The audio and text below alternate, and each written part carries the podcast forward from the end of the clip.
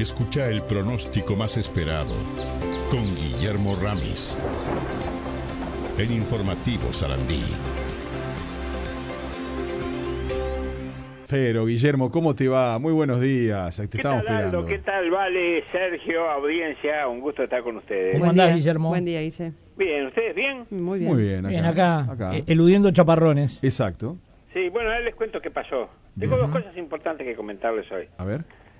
Primero, que eh, ayer, ¿por qué, ¿por qué los chaparrones esos seguido intensos y la tormenta, que supuestamente no tendría que haber habido tormenta en la noche como hubo, porque eh, supuestamente estábamos al oeste de una depresión y al oeste de una depresión que está a 1500 kilómetros al sudeste de Uruguay no debería formarse células de tormenta.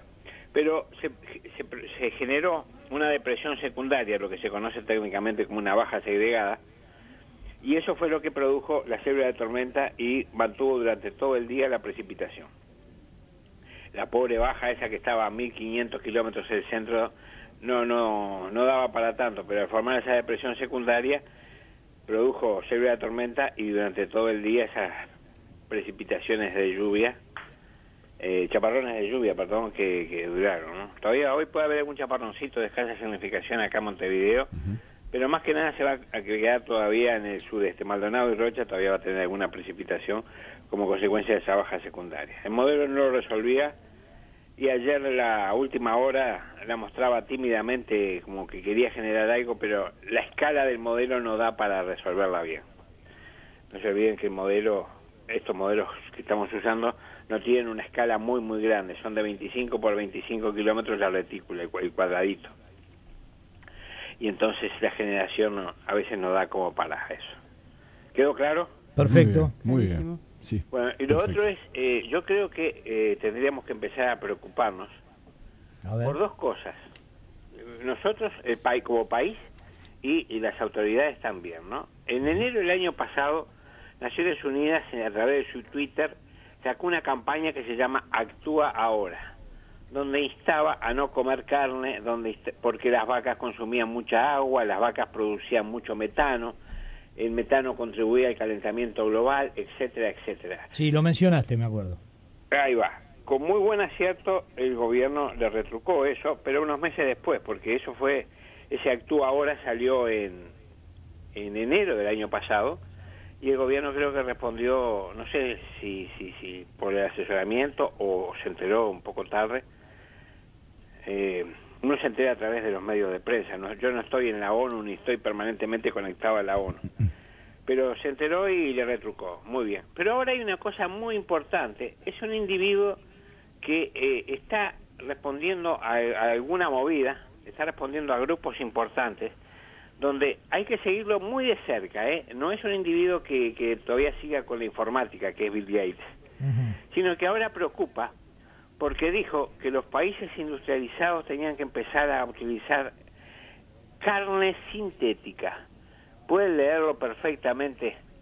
Acá dice, te- el texto del el, acápite dice, los países ricos deberían pasar a la carne 100% sintética, la reflexión de Gates y los pasos de Uruguay. Los consumidores pueden acostumbrarse a la diferencia de sabor y el reclamo que harán es que sepa aún mejor con el tiempo, dijo el fundador de Microsoft. Micro- eh, Bill Gates es la cara visible de un grupo poderoso.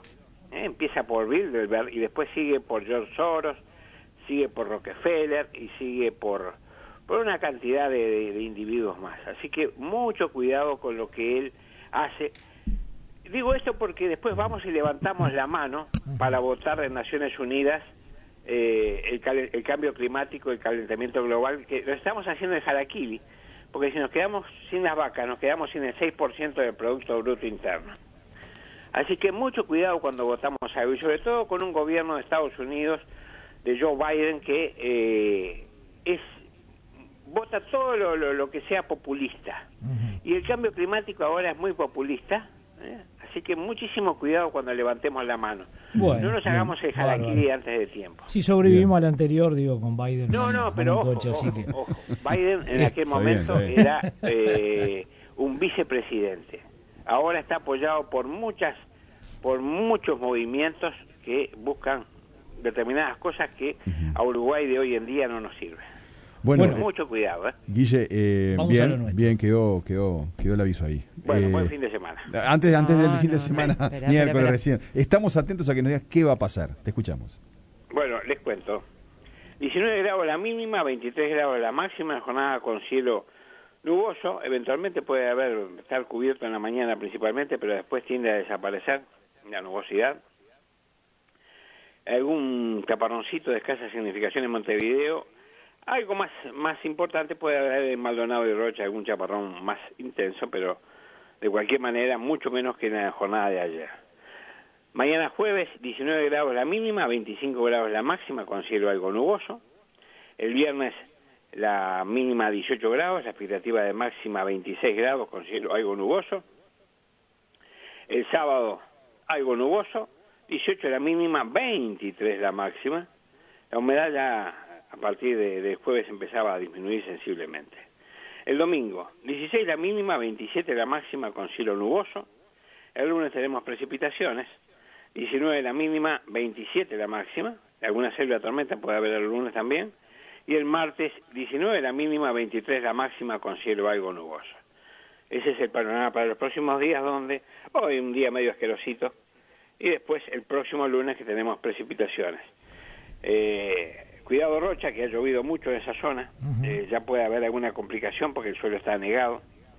Así que es el departamento que más complicaciones puede tener desde el punto de vista del estado del suelo. Y también en Maldonado, Sí, nos, sumale. ¿eh? nos están Y Maldonado, diciendo, si no lo ¿sabes qué? decir, pero porque eh, el que ha llevado la peor parte ha sido eh, Rocha y Maldonado hacia el centro y centro y norte de Maldonado. Sí, nos están diciendo varios oyentes que está lloviendo muchísimo a esta hora allí en, en Maldonado. Sí, desde sí, nos- sí, sí, desde Punta correcto, Colorada, Maldonado Ciudad, Punta del Este, nos están dando Sí, sí, cuenta. llega hasta, ¿no? Canelones, ¿no? Sí. Porque mismo hay mensaje de la floresta. Bueno, Guille, ha sido un gusto como siempre. Bueno, bueno, cuídense. Un Hasta abrazo. mañana. Abrazo. Hasta mañana.